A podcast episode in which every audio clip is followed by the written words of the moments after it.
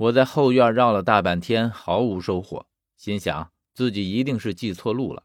正想在四下找找，可是却猛地听到有隐隐约约的哭声从前堂传出来。我想这是已经到了哭丧的时间了吗？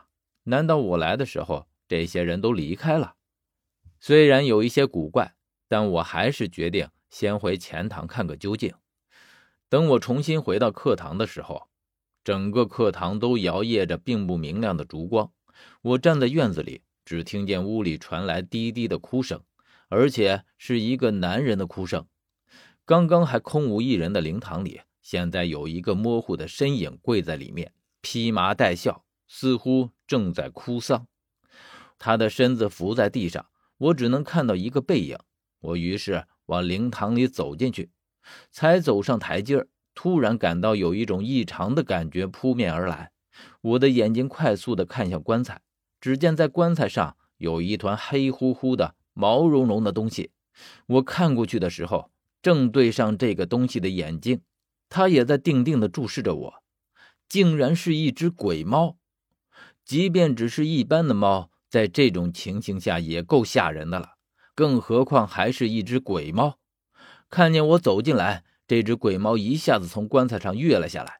它那小猪一样的身子，看上去分明就像是一只从未见过的怪兽，哪里还像只猫的样子？在鬼猫跃下来的那一瞬间，灵堂里的哭声戛然而止。我只看见趴着的那个人缓缓地将头抬了起来，然后再缓缓地转过来。在看到他的面目之后，我惊讶地捂住了自己的嘴巴，因为那竟然是我自己。哭丧的这个人竟然是我。他看见我之后，表情突然变得诡异起来，这种感觉说不清楚，但是很怪，而且就像是他早已经知道我会出现在这里一样。接着，他朝我说道：“你来了。”他的这句话就像是魔音一样，回荡着重重叠叠的回音，犹如潮打浪涌一样，在我的耳边经久不绝。我甚至都听不见自己说了什么。你是谁？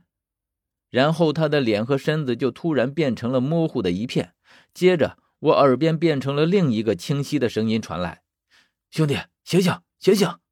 我睁开眼睛，只见一个陌生人正在我身边摇晃着我。见我醒来，他再次说道：“兄弟，到洛阳了，别睡了。”我环顾一遍身边，发现我还坐在回洛阳的长途汽车上，而整个车上除了我，已经没有了任何人了。可能是我还沉浸在亦庄的梦里，我听见自己迷迷糊糊的问了一句：“我我不是在郊外的时候下车了吗？”司机可能没有听清我在说什么。哎呀，这已经是洛阳了，不是郊外。我于是像梦游一样的拿着自己的东西从车上下来，整个人置身于喧闹的车站里，思绪却还停留在那个义庄里，久久回不过神。后来我拦了一个的士，让他把我送到四叔的住处，可是这个司机竟然不知道那个地方，而且我说了良久，他都在用呆滞的眼神看着我，而且说出一句让我想杀人的话：“呃。”洛阳有这个地方吗？我这时才体会到什么叫对牛弹琴。没办法，只好先让他将我送到四叔的铺子里。所幸他还知道这个地方，可以少费一番唇舌。我回来的时候不算太晚，四叔的铺子还没关。我刚打算进去，却遇见了正从里面出来的王叔。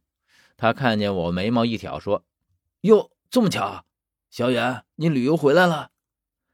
我不知道四叔是如何的形容我去日喀则的。既然他说是旅游，那就是旅游吧。而且像他这样的人，也不会不知道我是干什么的。说旅游只是明面上的客套话罢了。我点点头，嗯，是的。然后他喜笑颜开的对我说：“哎，我这正打算差人找你四叔去呢，就遇见你了。你回来的可真凑巧。你托付给我的那个宝盒打开了。”听到王良宝盒被打开了，我的梦游劲儿顿时去了大半，眼睛一亮，问道：“真打开了？”王博点头说：“哎，不信你来看，里面的东西完好无缺。哎呀，千辛万苦啊，终于不枉你四叔的托付。我于是和王博进到屋里头，他一直和我说这个王良宝盒有多难开，他费了多少功夫等等。我脸上带着笑，始终重复着一句话：“啊，你辛苦了，辛苦了。”屋子里是一个比他年纪稍小的男人，但是也足够我喊他叔叔了。王博直说这是他们王家的人，却没具体说究竟是谁。而且这个节骨眼上，我也顾不得去问。因为我已经看见桌子上放着的已经打开的王良宝盒了，里面是什么东西？王博听了却说：“哎呀，我们也没看呀，也不会去动，这是我们这一行的规矩，否则你四叔也不会找我来开这个盒子了。”我暗暗钦佩王博的为人，正如当时四叔回应我对王博的怀疑时说的话：“疑人不用，用人不疑。”现在想来，果然是没错的。而现在，我更关心的是宝盒里的东西。我将宝盒打开，里面是一块保存的完好无缺的羊皮纸。